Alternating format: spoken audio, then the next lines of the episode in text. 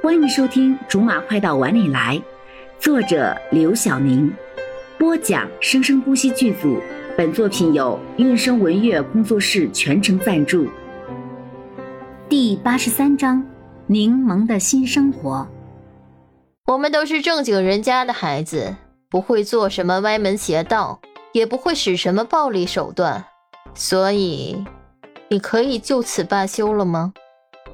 柠檬平静地说这话的时候，表情已经冷到了极点，好像对方回答一个不行，马上这里就要下冰雹一样。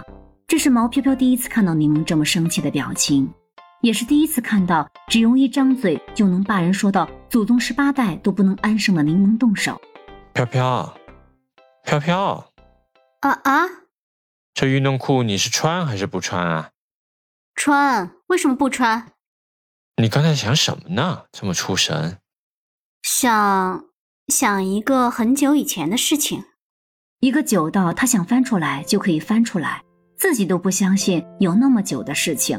这种事情柠檬还会记得吗？不会了吧，因为他已经帮过自己太多次太多次了，多到有时候连他自己都忘了一些。街上很安静，和凌晨一点钟非常对应的安静，好像车窗外的东西全都是静止的，只有这一辆车子在飞速的前进着。离罗少的家好像越来越近了。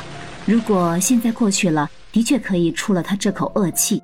他甚至有点小期待那个女人此时此刻就在罗少的屋子里，让他能名正言顺的出了这口气。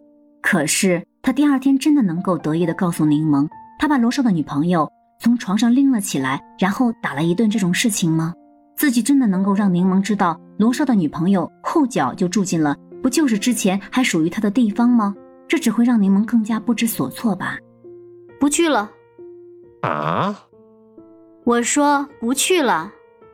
这路都走了一半，怎么不去了？我现在去闹，如果真的怎么样了，到时候罗少会责怪的，应该是柠檬吧。罗少对柠檬比任何人都宽容，却也比任何人都计较。是吗？那咱们现在就回去？真的回去啦？嗯，回去吧，回去睡觉去。好嘞。宋明大大的答应了一声，马上调转了车头。你早就该想开了，不过现在想开也不晚。咱们现在回家，我给你热一杯牛奶，你喝了再睡。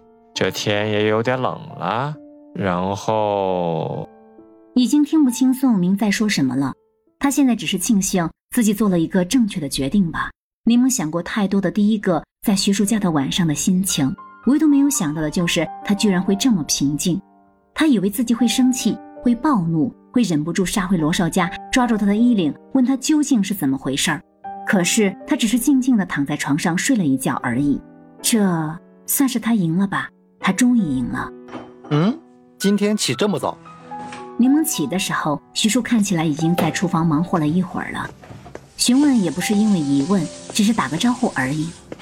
嗯，因为饿了。你做什么好吃的了？不知道你习惯吃什么样的早餐，就随便做了点粥什么的。粥啊，太好了。刚跟罗少住在一起的时候，第一次一起吃早餐，罗少在他诧异的目光下，干净利落的喝了一大杯牛奶，然后就说自己吃完早餐了。在他看来，明明什么都没有吃好。你怎么不喝？喝什么？早餐啊！早餐是指什么？我面前这杯看起来完全没有食欲的液体吗？从那次之后，罗少的早餐就变成了那些看起来可以填饱肚子的食物了。我还真害怕你早上喜欢吃什么面包、牛奶这些东西呢？都是些洋玩意。咱们中国人就得喝粥，是不是？嗯，是。对了。一会儿上班的时候，咱们还是分开走吧。毕竟，其实你不必太在意的。呃，我只是不想招来不必要的麻烦，这种事情解释起来太费劲了。也好，正好我这里离公司也不远，你自己去，应该也没有什么问题。好了，以上就是我们播讲的本章的全部内容，感谢您的收听，我们下集不见不散。